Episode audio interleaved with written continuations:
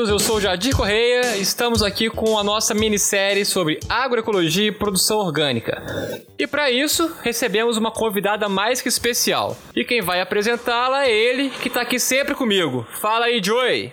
Olá, olá a todos, olá Jadir, aqui é o Joelson Carvalho e é um prazer estar construindo coletivamente essa minissérie sobre agroecologia com você e com ela, Bárbara El Calil, a querida Babi. Seja bem-vinda, Babi, e fale um pouquinho mais sobre você e sobre essa minissérie.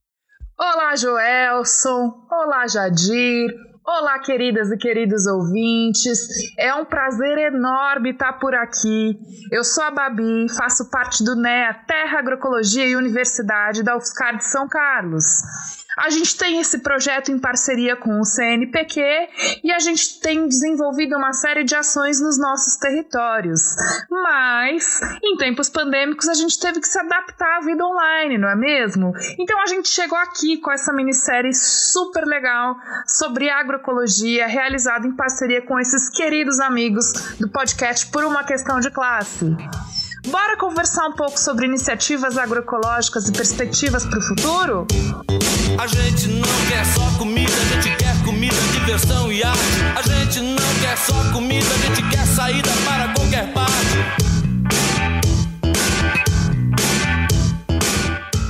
Bom dia, pessoal! Aproveitando a presença da nossa querida Miriam Nobre, vamos falar um pouco sobre a Sempre Viva Organização Feminista. Miriam, Fala pra gente um pouco mais sobre você e sobre a organização. Bom dia ou boa tarde, né? A gente não sabe que horas as pessoas vão estar ouvindo, mas é uma alegria, né, estar aqui com vocês, independente do horário que seja. Então, eu, eu sou Miriam Nobre e eu sou agrônoma e trabalho desde 1993 três, estava buscando na memória, na SOF, que é a Sempre Viva Organização Feminista, que é uma ONG com sede em São Paulo, mas com atuação em âmbito nacional e, e internacional, que está junto das mulheres, inclusive junto das mulheres agricultoras, e também construindo um movimento feminista. É, assim, até é uma pergunta. Quando eu cheguei na SOF, a gente lá, a SOF é uma organização que trabalha há muitos anos com a com formação, né? Mas com formação no sentido de construir movimento, de construir transformação. Quando eu cheguei lá, né, em 93, elas já tinham bastante atuação é, nas periferias da cidade de São Paulo, na Zona Sul e na Zona Leste, sobretudo junto ao movimento de saúde é, construindo a autonomia das mulheres como sujeitos políticos, né, tanto na relação com o seu corpo, né, com a sua saúde reprodutiva, mas também na construção é, de um movimento de saúde pública e também com mulheres do movimento sindical, sobretudo de trabalhadoras urbanas. Tinha trabalhadoras rurais também, mas era nessa naquele momento de construir a auto-organização das mulheres trabalhadoras no movimento sindical. E aí, quando eu cheguei lá, né, né agrônoma, né, vindo de, de trabalhos é, junto a assentamentos da reforma agrária, é, também eu tinha trabalhado na, na, prefeitura de São Paulo com abastecimento, gente trabalhei no, no governo da, no primeiro governo que o PT teve lá em São Paulo, construindo já uma alimentação escolar que comprasse direto dos agricultores. Então, quando eu, eu cheguei lá, eu trouxe essa, essa, não só essa experiência, mas essa vontade de continuar trabalhando com esses temas, né? E aí, então, a gente foi é, organizando um trabalho junto às agricultoras, é, inicialmente é, o que a gente chamava de, de mulheres, relações de gênero na agricultura familiar, né? Então, a gente foi juntando as mulheres que atuavam, sobretudo no movimento sindical, rural, naquele período e que tinham construído essa categoria da agricultura familiar, é, que junta muita gente, né, muita coisa diferente e tal, mas que ao, ao ter um acordo em torno dessa categoria, conseguir demandar a política pública de fortalecimento né, da agricultura familiar. Na época, o PRONAF, né, que é o Programa Nacional de apoio à agricultura familiar, que era mais centrado no crédito, depois isso foi crescendo. E aí pensar as relações de gênero, que é essa ideia de é, entender né, as relações entre homens e mulheres como construções sociais e, infelizmente, construções sociais que baseadas numa desigualdade, né, de que as, as atividades que as mulheres realizam, os conhecimentos que elas têm, é, são desvalorizados não reconhecidos. Então, uma relação que ainda se dá com base numa injustiça. Então, naquele momento, a gente juntou né, as mulheres que trabalhavam a agricultura familiar, as mulheres trabalhadoras rurais que estavam já no movimento de trabalha, mulheres trabalhadoras rurais, e fomos então construindo uma análise comum né, de o que, que era a nossa vivência, nossas propostas para enfrentar a essas relações desiguais de gênero na agricultura familiar. Então foi assim que a gente começou né, a debater esse tema dentro da SOF, de novo com esse viés aí da, da formação, mas a construção do conhecimento né, junto. E a construção do conhecimento e a formação para o fortalecimento de um sujeito político que transforma essa realidade. Né? Então, é, não separa né, a análise da realidade da transformação dela. E aí é, a gente foi indo por esse caminho, e nesse caminho eu. eu é, não sei se eu estou esticando muita história, mas é, a gente foi conhecendo, assim, na, naquele período ali, final dos anos 90, e também tinha uma, várias organizações que trabalhavam junto a, aos agricultores, né, os camponeses e tal, fazendo agricultura de um jeito diferente e que tinha uma, uma articulação naquele período que eram, chamava de uma rede de programas e tecnologias alternativas, naquele tempo chamava assim. É, e aí tinha assim, uma certa demanda, é, tanto das organizações é, de cooperação internacional que as apoiavam por fazer o debate, enfrentar a questão de gênero, por um lado, mas também tinha uma organização grande já naquele período das mulheres trabalhadoras rurais, colocando na agenda o tema da previdência, né, do acesso das mulheres, mas da população rural à previdência, é, várias questões assim que as mulheres já estavam assim fazendo mobilizações enormes. Então é, elas foram é, chegaram próximas de nós, demandando a gente acompanhar um pouco o trabalho dessas organizações para enfrentar né, o que já era uma avaliação de que também nas organizações que faziam tecnologias é, alternativas, né, que trabalhavam a agricultura de um outro jeito, não lidavam muito bem com esse tema de gênero. E aí então a gente da Soft chegou e ao chegar a gente foi propondo formas é, de reconhecer o que, que as agricultoras já estavam fazendo, que elas estavam assim a mil, né? Dar espaço para isso, para elas colocarem isso dentro do debate daquelas ONGs, porque é engraçado, desculpa aí um pequeno desvio, mas é, era assim, quase que os temas que as mulheres lidavam, né, da previdência, da educação, é, da saúde, era considerado como social, né, como se não fizesse parte do debate econômico no qual a agricultura estava ligada. Assim, então, um funcionamento baseado também nessa separação entre o que é a produção e o que é a produção da vida, a reprodução social da vida. Então, como tinha essa separação, todas aquelas coisas bacanas e potentes que as mulheres estavam fazendo não entravam para dentro da agenda das organizações que faziam agricultura. Então, acho que uma coisa que a gente fez foi é, abrir espaço para isso, para questionar essa separação, para entender isso no conjunto e aí muita coisa foi acontecendo, né? É, como por exemplo a gente reconhecendo a produção que as mulheres fazem é, ao redor da casa, né, no quintal, a transformação dos produtos que elas fazem na cozinha, tudo isso é parte da economia, porque tudo isso sustenta a vida das famílias delas, das famílias estendidas, né, daqueles que já estão morando na cidade, dos vizinhos, né, e depois, com o passar dos anos, assim também processos de comercialização, inclusive é, de compras governamentais.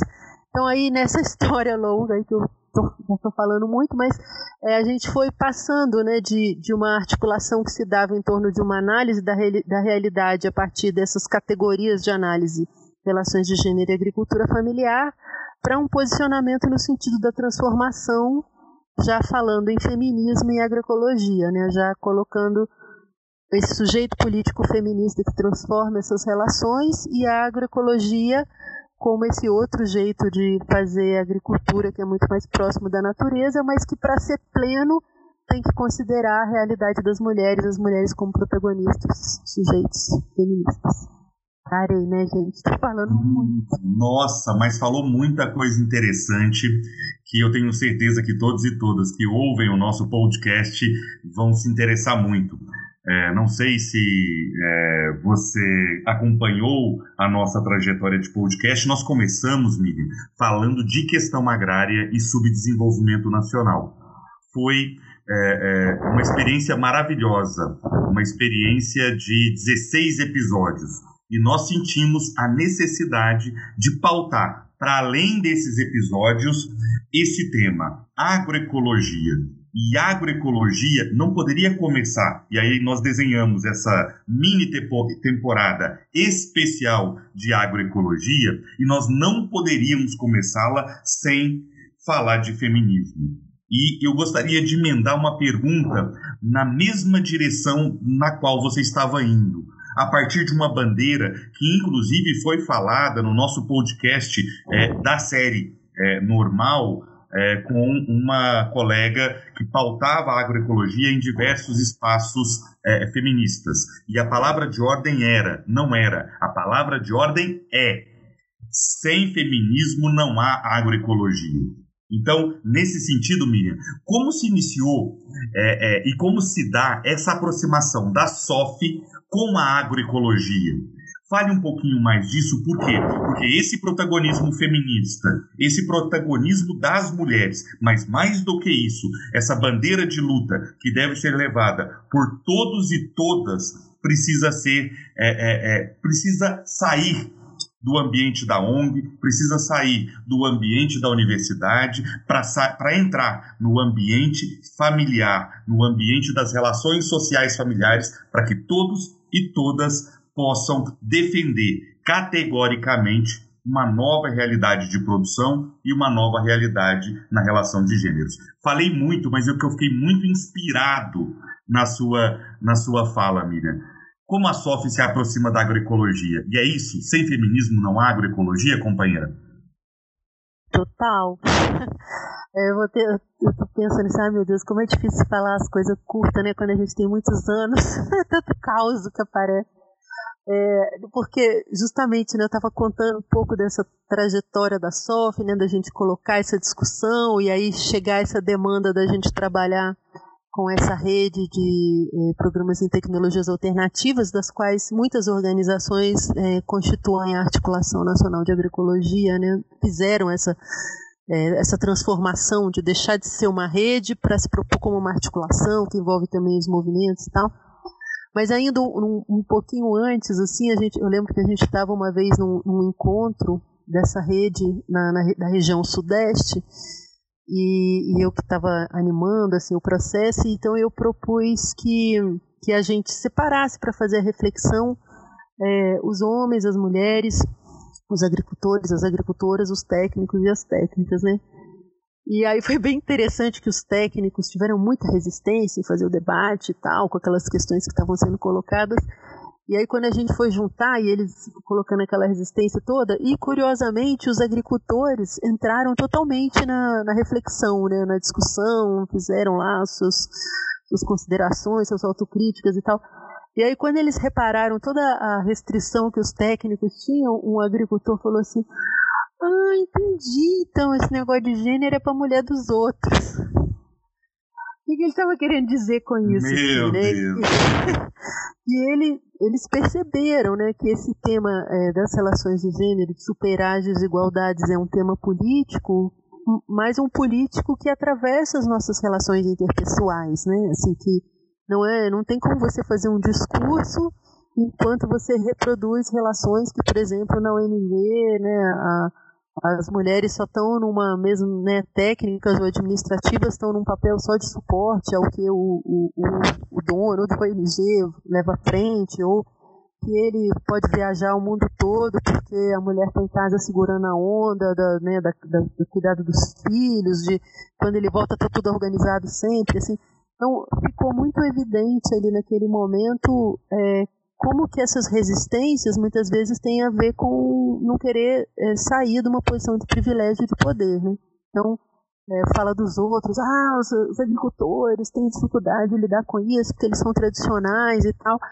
Na experiência que eu tenho, assim, eu acho os agricultores muito mais próximos a lidar com isso. Não é que não tenha dificuldade, contradição, claro que tem, né? Para todo mundo. Mas eu vejo que os agricultores têm mais possibilidade, mais abertura para lidar com essas coisas do que os técnicos.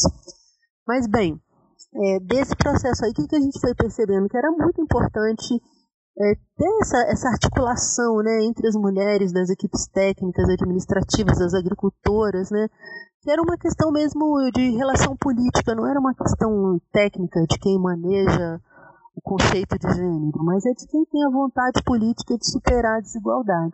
Então, isso daí foi né, fermentando, e aí quando justamente foi o primeiro encontro nacional de agroecologia, que eu já nem me, lembrar o ano, que aconteceu no Rio de Janeiro, da onde foi formada a Articulação Nacional de Agroecologia, a gente já chegou lá com um grau de organização, de reflexão né, sobre como é que se davam as relações de gênero naquele movimento agroecológico nascente é, e como é que a gente tinha que, que ir lidando com isso. Então aí foi uma sequência, né, a gente já logo formou um grupo de trabalho de mulheres dentro da Articulação Nacional de Agroecologia, do qual a SOF é parte desde o início e está muito ligado, assim, eu acho que o GT da Ana tem muito de nós e nós temos muito do GT da Ana, não dá para separar as histórias, né? Mas aí a gente foi indo nesse processo, assim, tanto de a gente construir reflexões das mulheres para os vários temas que a Ana trabalha e atua, como também trazendo reflexões desde o ponto de vista das mulheres, assim, eu acho, eu acredito, assim, que o tema das plantas medicinais, é, da agricultura urbana, né, entraram na, assim, no, no, que é o núcleo né, do pensamento agroecológico muito por ação das mulheres e das mulheres fortalecidas pelo GT, né, porque são temas onde as mulheres estão com prioridade, assim, com protagonismo. Né. É, outro assunto que as mulheres trouxeram muito é a questão da violência contra as mulheres. Eu lembro de uma de uma, uma consigna que a gente trabalhou em um, num ENA, um ENA que aconteceu em Recife, que era é, não maltratem as formigas nem as mulheres. Porque às vezes a gente via companheiros que tinham né, uma, uma visão assim de, de não ser não ter, né, achar que a natureza está a seu serviço, não ser antropocêntrico e tal, né, de lidar com outra de outro jeito com, com os animais, inclusive aqueles considerados né, pragas, e que não tinha a mesma postura em relação às mulheres, né, que consideravam que as mulheres estavam a serviço deles. É, e aí então esse tema da, da, violência contra as mulheres foi pautado com muita força, assim, que, que não dava para você considerar que uma um, que, sei lá, que você poderia certificar ou dizer que aquela unidade de produção era agroecológica se existia uma situação de violência, agressão, humilhação das mulheres. Eram coisas incompatíveis, né? Isso eu estou falando não é um dado, né? Foi uma, uma, questão que a gente colocou muito forte naquele ENA e que é um trabalho permanente que a gente né, vem fazendo, discutindo. Foi tema da, da plenar, do, do, encontro ampliado da rede Ecovida do ano passado, né, por viver uma situação em concreto, né, eles tiveram que encontrar mecanismos de lidar com isso, então às vezes eu fico falando assim, é como se a gente fosse indo sempre para sempre mais, né, sempre melhorando, mas não é assim, né, é um, é um idas e vindas, assim, nessa difícil tarefa de considerar as mulheres como sujeitos por inteiro. E aí, é, a gente, ao enfrentando várias formas de, de, desqualificação das mulheres e tal, nesse processo aí do movimento agroecológico, foi ficando cada vez mais óbvio é, a importância de, da gente se colocar como feminista é, de, e que essa visão de organização das mulheres, de auto-organização das mulheres, de enfrentamento das é, das causas da opressão das mulheres como parte do movimento agroecológico, assim, era tipo ar que respiramos. Assim. Então, por isso, essa ideia de que sem feminismo não há agroecologia, que é, que é uma ideia de que é, não é que a agroecologia está ali, você soma a, a, as ações feministas, ou você soma as mulheres é, como um, um adendo. Não, assim, a presença das mulheres com força, com protagonismo, muda e enriquece o que, que é a agroecologia. Do ponto de vista da agenda, né, como eu fui dizendo, é, das formas organizativas, né, são um exemplo em relação a isso. A gente via assim, né, como que tradicionalmente é, as mulheres têm esse papel, né, de fazer experimentações, de domesticar espécies, né, de fazer, de guardar as variedades, guardar as sementes, trocá-las, né, para inclusive elas estarem com todo o seu potencial genético e tal. Mas quando isso daí ia, ia, ficando mais institucionalizado, mais organizado, que virava banco de sementes e tal, e as mulheres desapareciam, né? Então a gente ia vendo assim como que a presença das mulheres no fazer agricultura de forma agroecológica é tão grande em cada unidade de produção, na comunidade e tal, e quando a gente ia organizando esse movimento que demandava de repente viajar, de repente participar de reunião, as mulheres iam desaparecendo. Então, quando a gente, né, a partir do feminismo, fortalece essas mulheres, organiza a vida para que elas estejam, para que elas falem, para que elas tenham protagonismo, é toda uma vida, né? Que chega para um movimento agroecológico. Bem, você viu que eu não consegui separar só do movimento, né? Eu acho que é um pouco, talvez, como nós somos.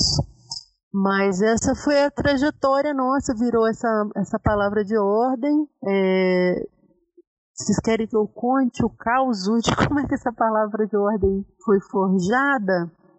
O que você acha, Babi? Será que os nossos ouvintes gostariam de ouvir?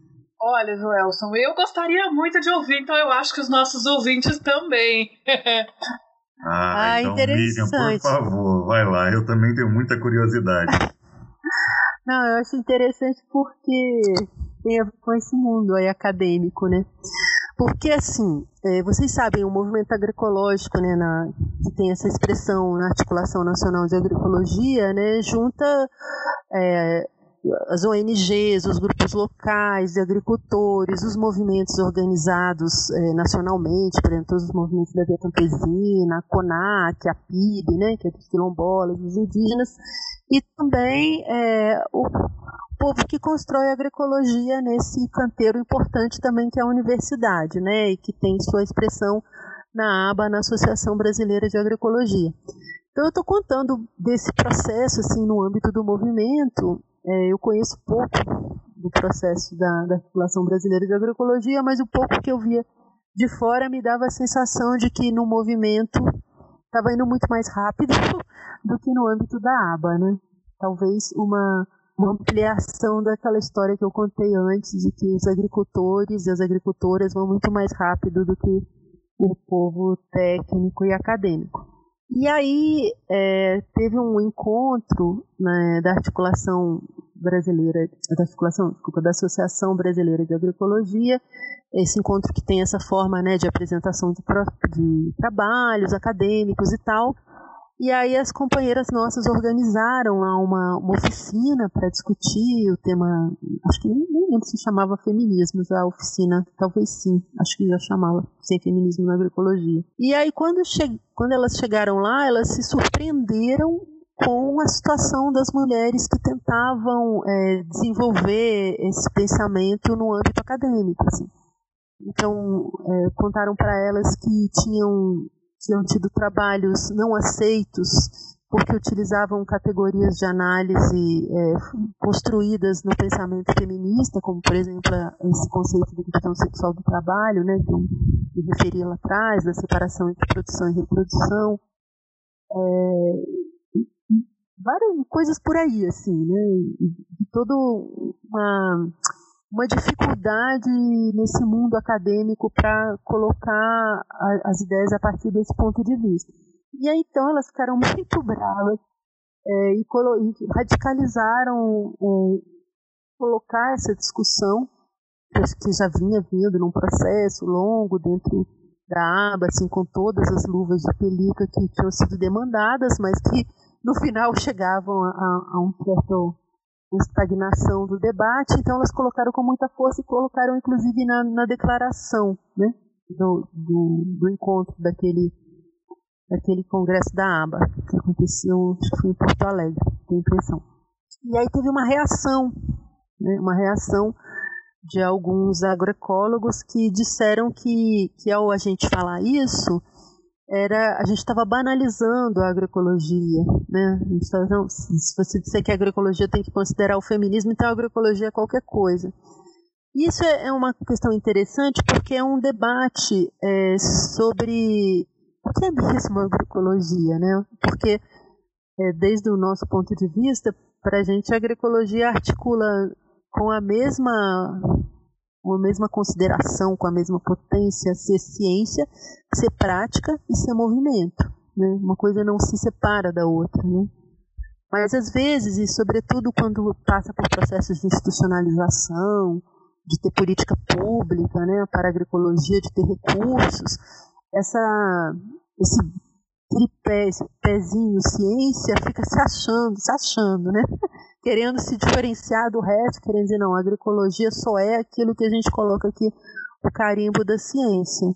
Então é, é, quase que essa, essa coisa de falar do feminismo, né, de trazer um movimento social que é tão radical, né, com tanta força, quase que assim, vamos dizer assim, suja ou esvazia, né, ou diminui ou questiona essa ideia de que o que é agroecologia é a ciência, é o pensamento acadêmico que, é, que coloca. Né? Então, essa, essa origem aí do sem feminismo no agroecologia, questionando esse padrão de pensar agroecologia com o privilégio da ciência, com o privilégio do, do saber acadêmico institucionalizado, né, é, tem bastante, acho que tem consequências até hoje, inclusive da gente se, nos questionar nós mesmas, né, como feministas que construímos a agroecologia, que tem sido bastante interpelada aí no último período, desde o do último Encontro Nacional de Agroecologia, com mais força,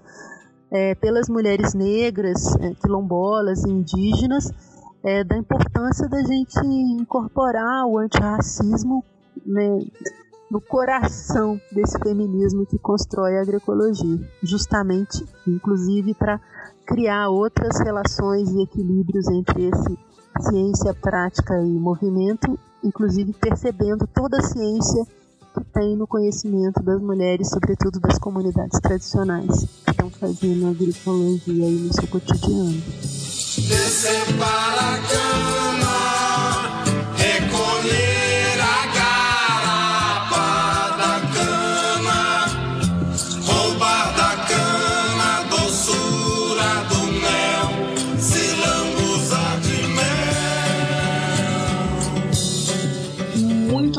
importante para a gente ouvir é, esse, de, esse de, seu depoimento, ouvir essa importância da agroecologia e, e, entender que a agroecologia precisa incorporar diferentes bandeiras, né? E aí você fez um questionamento que me chamou a atenção e que gostaria de falar mais sobre você, é, com você sobre ele, né? O que é mesmo a agroecologia? Né? A agroecologia é ciência, a agroecologia é prática, a agroecologia é movimento. E aí eu fiquei pensando, gostaria muito de saber sua opinião sobre isso. Você acredita que a agroecologia ela se apresenta, ela pode se apresentar como um modelo contra-hegemônico à agricultura tradicional, extensiva, capitalista, que a gente conhece e que há tanto tempo estamos tentando é, combater? Tomara! Bom, eu acho que essa é a ideia, né? Essa é a proposta, mas, assim, essa ideia de um fazer agricultura que seja mais próximo da natureza, né? dos processos da natureza, dos tempos da natureza, que é, considere essa, essa prática, a observação, a sistematização disso, né? Mas é, daí sempre que a gente fala a palavra modelo, já dá aquela sensação assim, já me levanta os cabelos que vocês não estão vendo, já me arrepia.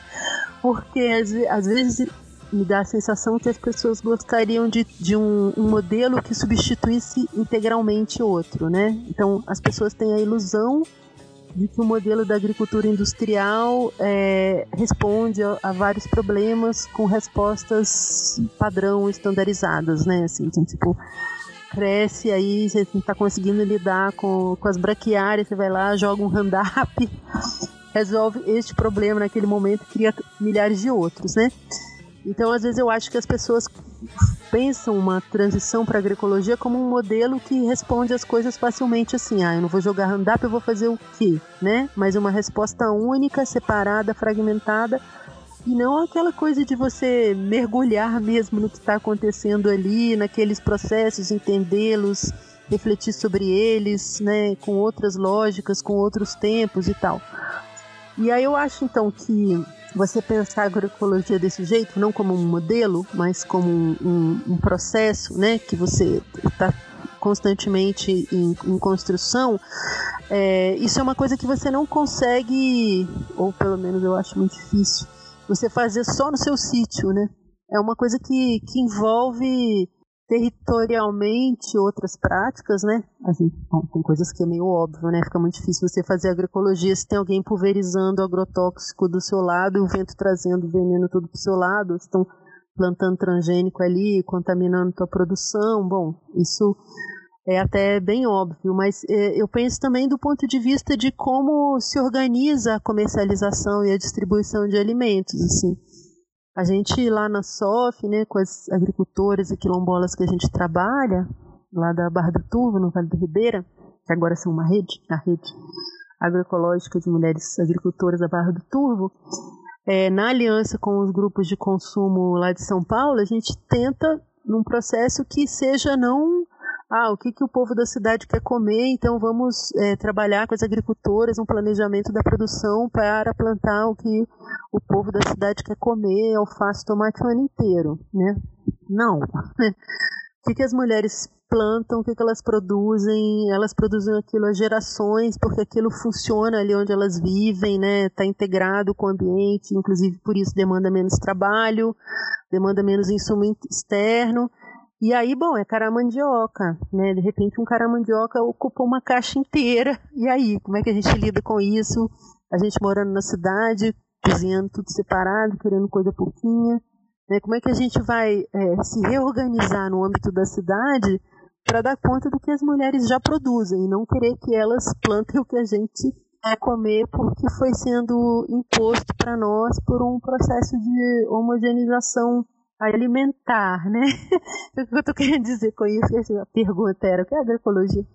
Eu acho que a agroecologia é, é, é esse processo todo. Para ela ser contra-hegemônica a agricultura industrial, a gente tem que rever todos esses processos e não querer construir um modelo que simplesmente substitua insumo externo por um insumo bio não sei o quê né? Assim, de fato, modificar a forma de organização do trabalho, da, da produção e da reprodução. E aí, por isso eu acho que a agroecologia é um conceito em disputa.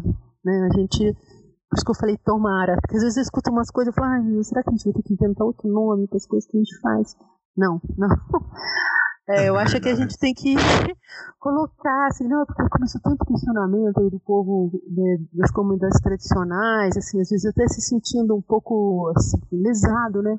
Esse conhecimento todo que eu tenho, quando ele vem, quando ele é nomeado, escrito, aí já é, tem a, a autoria de alguém, né? E aí, bom, mas assim, eu acho que a gente tem que permanecer nessa disputa de colocar o conteúdo que a gente quer dar à agroecologia e colocando e reconhecendo o protagonismo das mulheres e das comunidades tradicionais, sobretudo nesse fazer agroecologia, nesse fazer agricultura dessa maneira, pelas tecnologias que eles usam, pelas variedades que eles têm, pelos conhecimentos implicados, né?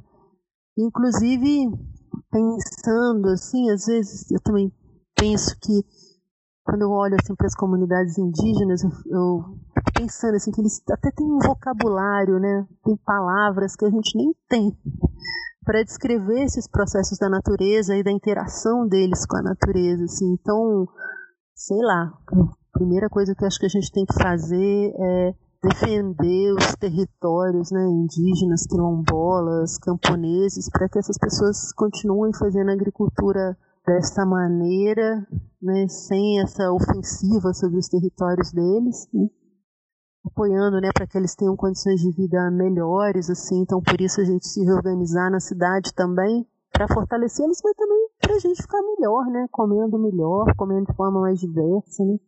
Inclusive para fortalecer a nossa imunidade. Tudo isso para dizer que a agroecologia envolve muita coisa, né? Assim, é um processo de certa forma revolucionário, né? Não aquela revolução que fica lá no futuro, mas aquela que você, para chegar naquele futuro, vai tendo práticas radicais já no presente agora, né? Você falou uma coisa, Miriam, que, que me fez raciocinar em cima de um passado recente.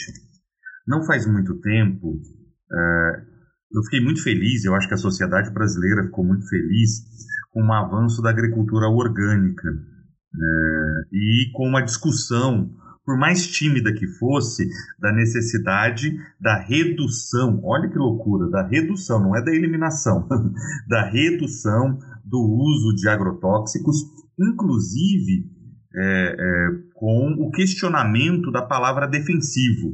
Isso ganhou uma certa notoriedade, artistas globais encamparam essa luta, mas de repente eu comecei a ver em grandes redes de supermercados é, produtos com um elevado grau de, de industrialização é, é, com o selo orgânico.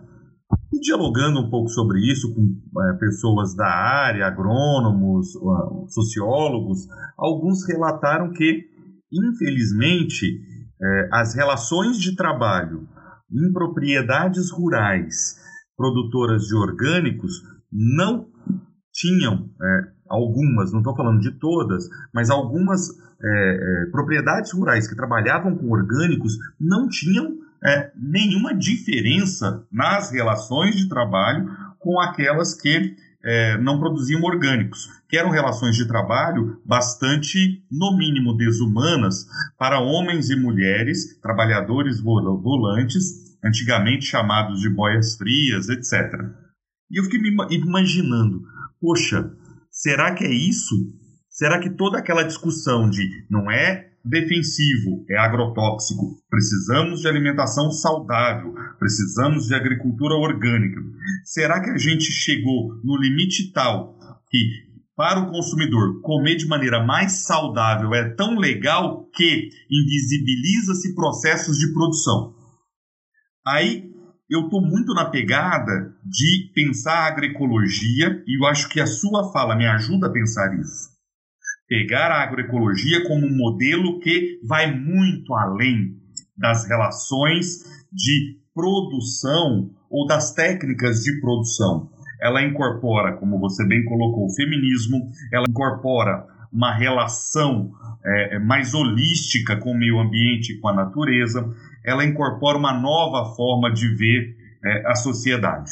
Quando você me diz, e aí vem a pergunta, é, que a agroecologia, o termo ainda está em disputa, me acende uma luz vermelha. Não, me acende uma luz amarela, companheira. Será que a gente corre o risco de ter uma agroecologia dominada, hegemonizada pelo agronegócio, ou a agroecologia caminha firme, mesmo em disputa, para se colocar como ciência, prática e movimento em defesa e como instrumento da classe trabalhadora. Eu sei que é uma oh. pergunta meio, meio, meio longa demais, mas é uma, é uma inquietude minha. Entenda como uma inquietude, companheira. Não, é uma inquietude ótima, né? Assim, a curiosidade e a inquietude é que nos que mantém a imaginação acesa. Então, eu, eu acho que sim, eu acredito que sim. Mas é aquele tipo de frase da gente escrever de batom no espelho do banheiro, né? No espelho do banheiro eu nem consigo me ver mais de tanta frase que tem que escrever de batom lá, porque a vida tá complexa, assim. Porque é, tem essa dimensão que você falou, né, das relações de trabalho, mas tem uma outra relação também nessa coisa do, do acesso à alimentação, né, a uma alimentação de qualidade. É, acho que o fato de vocês terem começado perguntando de mim, da Sofia, eu fui lá nos passados, né? Daí eu me lembrei, assim, do que, que, que foi que me motivou para agroecologia, né? Quando eu não tinha esse nome agroecologia, quando eu estava na, na universidade, tantos anos atrás. É, eu me lembro que eu li um, um, um artigo do, do professor John Wilkinson que ele falava do, do futuro da agricultura, é, uma, uma possibilidade né, que ele desenhava, que era assim, é, de ter é, para a maioria das pessoas um alimento que viria de um produto indiferenciado, sabe? Aquele negócio pode ser soja, pode ser milho, qualquer coisa assim, que você transforma, é, ultraprocessa em alguma coisa que você já nem sabe mais o que é depois, né? Isso para todo mundo. E aí para uma elite, então aqueles produtos de origem, né? Certificado, vinho, não sei o que, não sei o que, não sei o que. Então, uma, uma segmentação da sociedade, uns poucos comendo coisas maravilhosas. Obviamente, o dono da Monsanto não come transgênico, nem o dono da Bayer né, também não come produto agrotóxico, né? Que eles são consumidores de orgânicos. Enquanto a maioria das pessoas é, se lida com elas como se a gente fosse uma máquina de repor nutrientes, é, não importa de onde esses nutrientes vêm. Aquilo para mim eu achei tão chocante, assim, não.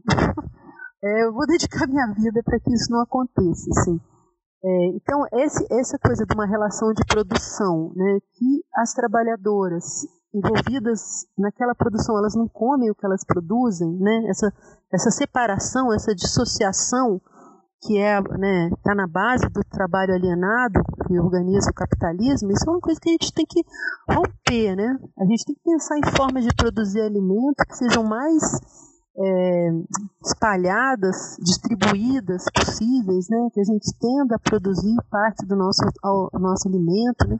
Que a gente ocupe espaços na cidade, com hortas na cidade, que a gente diminua os circuitos de né, de de, entre a produção e a distribuição do alimento, realmente é, é um negócio que tem que modificar tudo mesmo, para a gente ir nesse sentido na afirmação da agroecologia que a gente quer como contra é, a esse modelo hegemônico da agricultura industrial que tem como parte dele essa, essa produção de alimentos para uma elite, para um nicho de mercado. Né?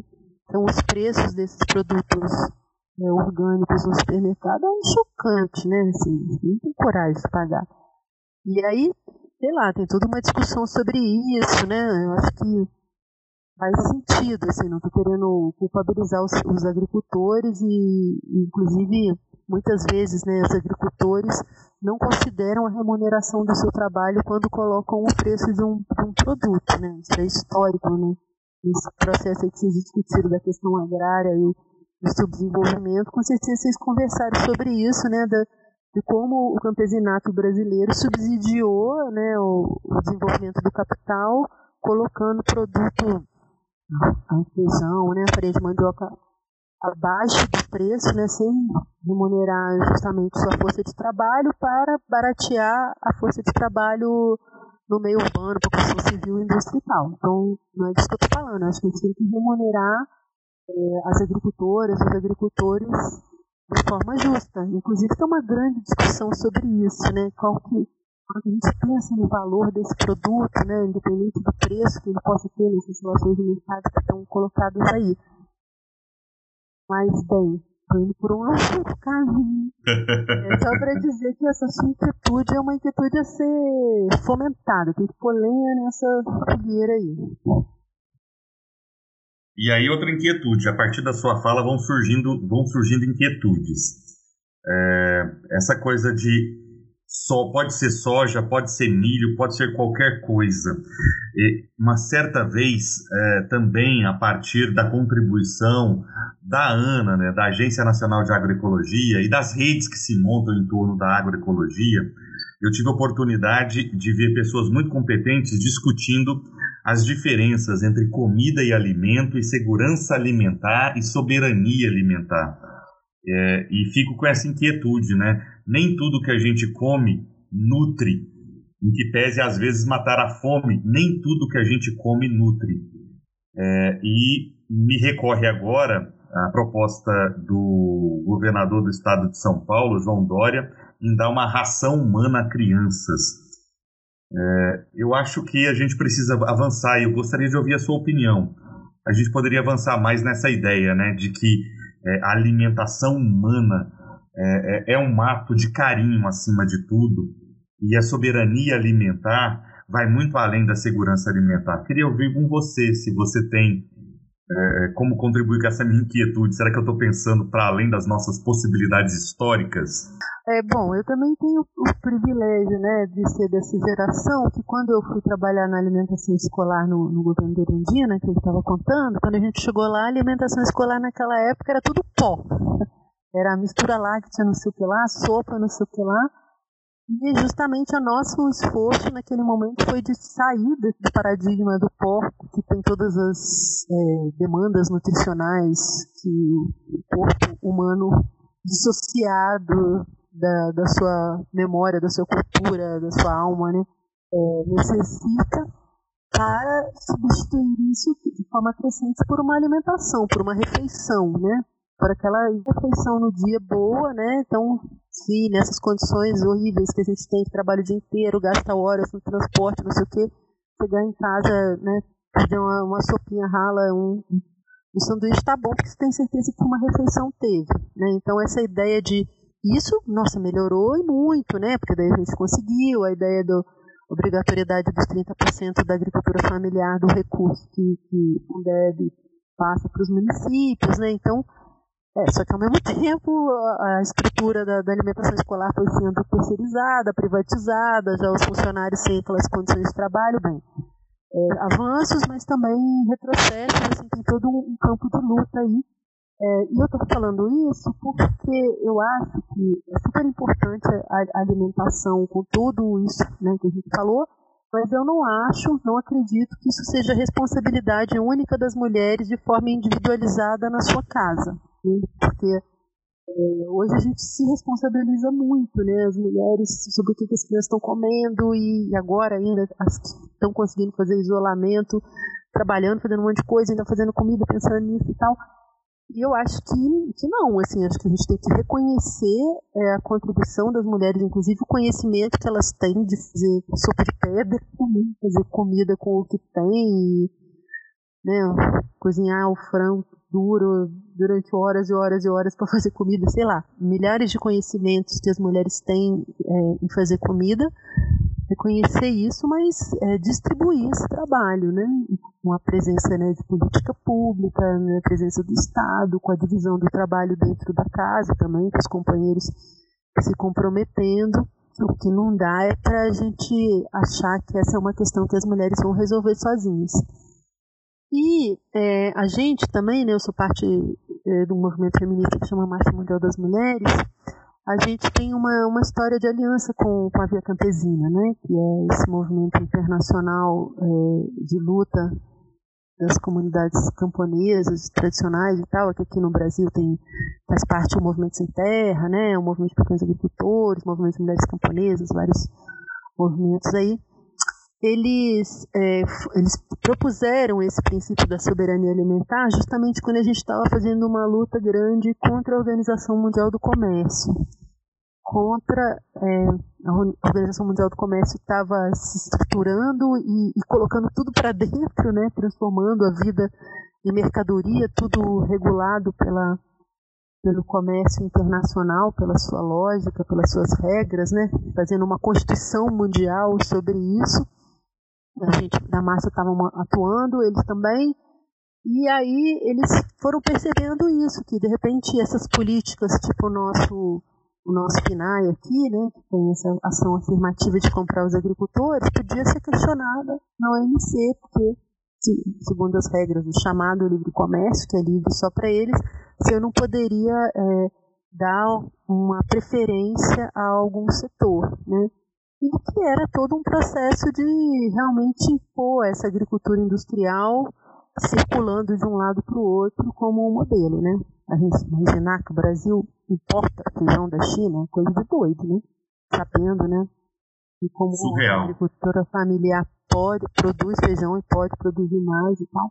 Então, é nessa, mas aí, ah, porque vem para a China isso, então, né, tem que comprar outra coisa e aí vai feijão. Assim, essa lógica de que a alimentação pode entrar nesse circuito da mercadoria do comércio internacional como se fosse é, qualquer coisa aí. E aí, então eles afirmavam que não, né? que alimentação não é mercadoria, alimentação fora da OMC. Inclusive percebendo que, às vezes, com o discurso da segurança alimentar, é, em situações de emergência socioclimática ou, ou, ou de conflito armado e tal, é, o, as instituições multilaterais, né, como a ONU, a própria FAO, chegavam distribuindo alimento vindo importado de um outro lugar e, e desmontando o que eram as regras de os funcionamentos de produção de alimentos ali, inclusive de, de produção de sementes, né? O que a gente viveu aqui no Brasil, né? Vocês são jovens, sabe? Eu também não vi diretamente assim, mas a gente vai acompanhando, que foi a chegada aqui do trigo, né? Imposto pelos Estados Unidos naquele acordo MEC-USAID, Aliança para o Progresso, que modificou o nosso padrão alimentar, né? Então antes a gente tomava café da manhã comendo mandioca cozida, batata doce cozida e tal, e fomos passando para o pão francês, porque chegou esse monte de farinha aqui em nome da segurança alimentar, né? Em nome de resolver a fome no Nordeste por causa da seca, coisa que a gente viu que depois, né?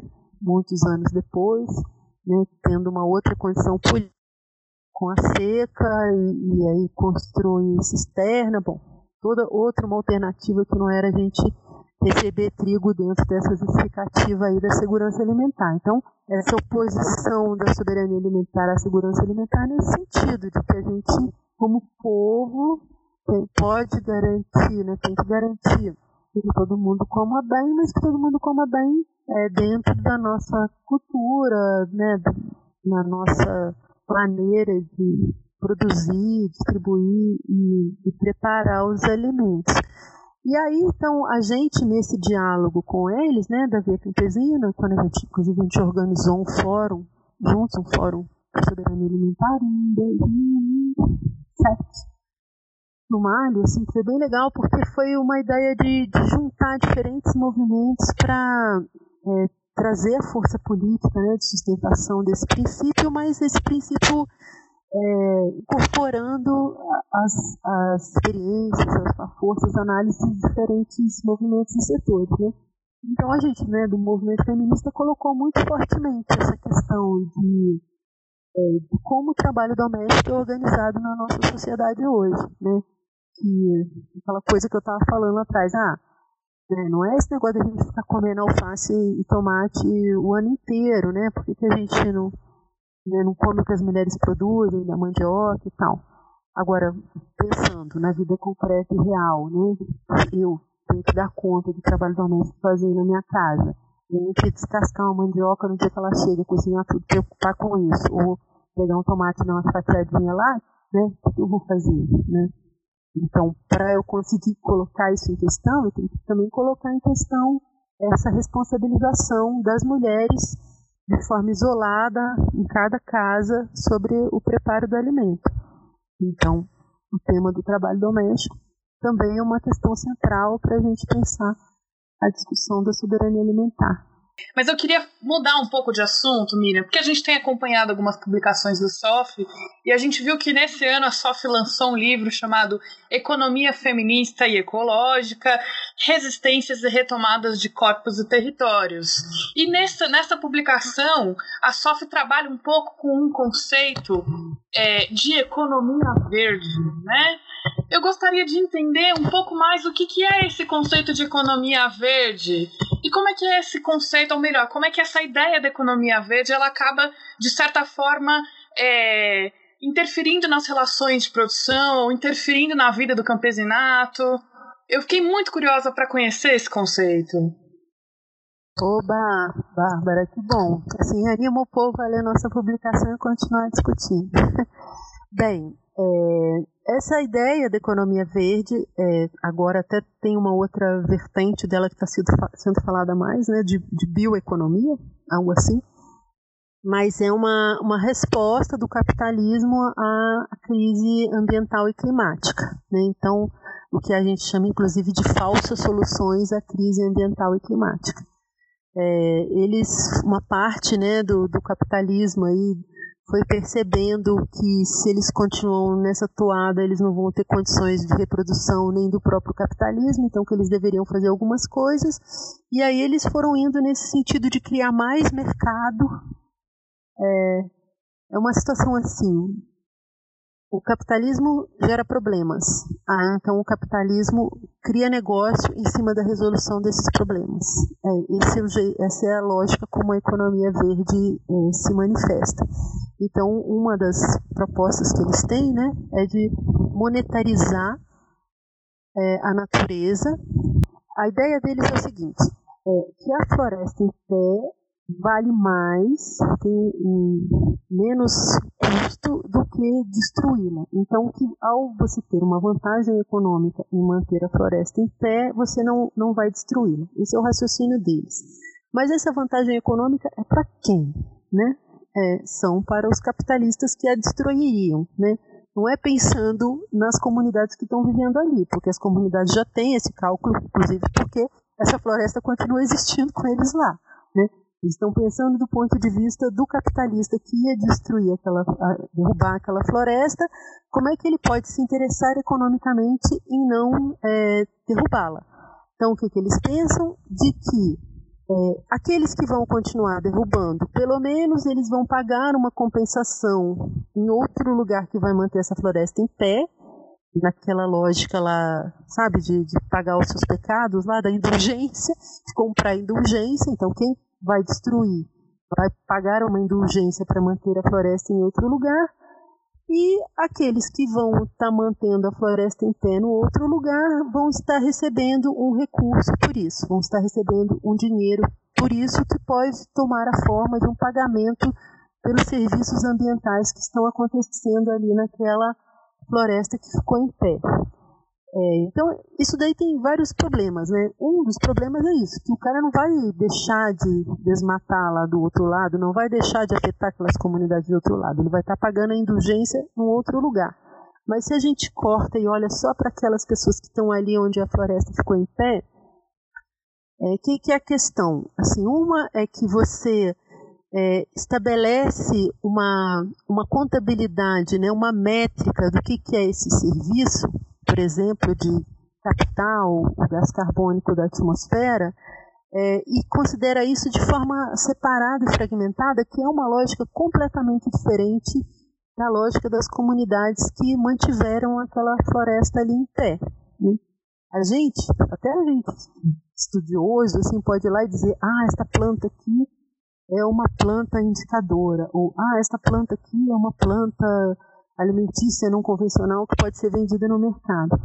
Mas para a pessoa que mora ali, aquela planta é tudo isso e muito mais. Entendeu? Aquela planta conta uma história, tem uma memória. Não, não tem esse jeito de Nossa, olhar para a natureza como serviços picados que vão ter uma, uma referência de valor que é igual para todo mundo e que pode ser negociada na bolsa de mercado verde de créditos de carbono.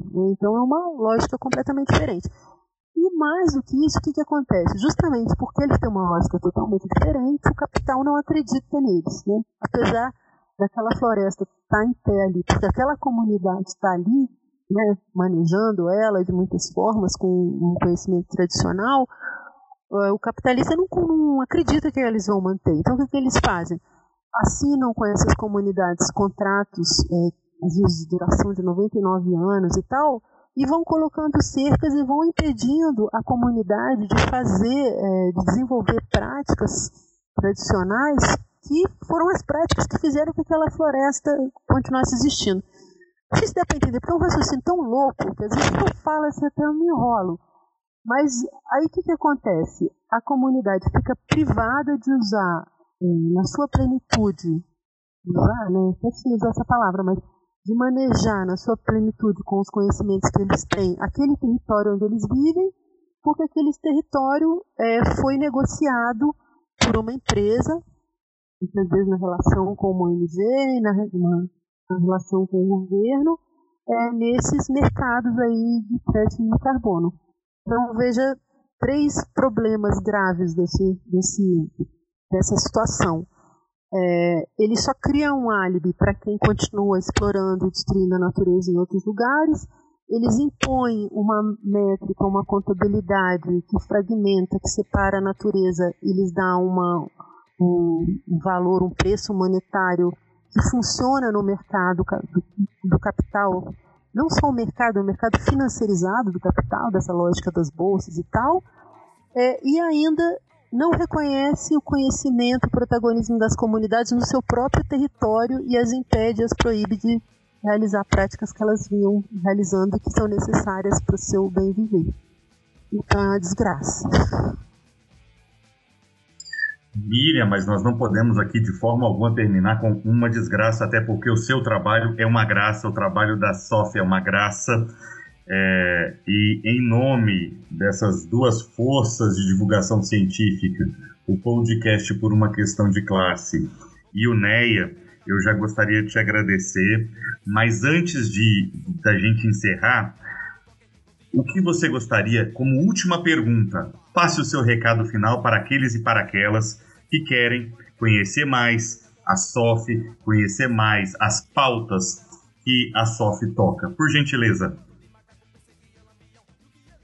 Ah, bom, mas é um dia de bastante emoção, né? Desde ontem a gente está ligado na estamos ligadas aí nessa ameaça de despejo das, das famílias né, do, do acampamento do MST Quilombo Campo Grande, é, que também a gente sabe de despejos que estão acontecendo em várias partes do país, né, de, de comunidades que vivem na área rural, na área urbana, organizando a economia da vida, assim, então é um dia tenso. É, talvez o meu primeiro recado é que as pessoas fiquem muito ligadas em solidariedade para a gente fortalecer esses territórios onde as pessoas estão construindo a vida de uma outra maneira. E quem quiser estar mais em contato com a gente, é só olhar lá na nossa página, que a gente chama Sempre Viva Organização Feminista. Nossa página é www.sof.org.br e aí estar tá em contato conosco. E muito obrigada, hein? Assim, né? É uma super parceria e agora fiquei ainda sabendo que a gente está numa questão de classe, estamos na mesma frequência. Miriam, a gente só tem a agradecer você por esse espaço, por dividir um pouco da sua experiência e da sua vivência com a gente. Em nome do Neoficar São Carlos, eu também faço os meus agradecimentos. Queria dizer também para o pessoal que está ouvindo a gente que a SOF vai voltar no nosso ciclo de formações lá em dezembro. É, e eu estou bem ansiosa por isso. Acho que esses momentos, esses espaços de troca são super importantes para a gente. Toda a equipe está super empolgada. E mais uma vez, muito obrigado por participar desse espaço.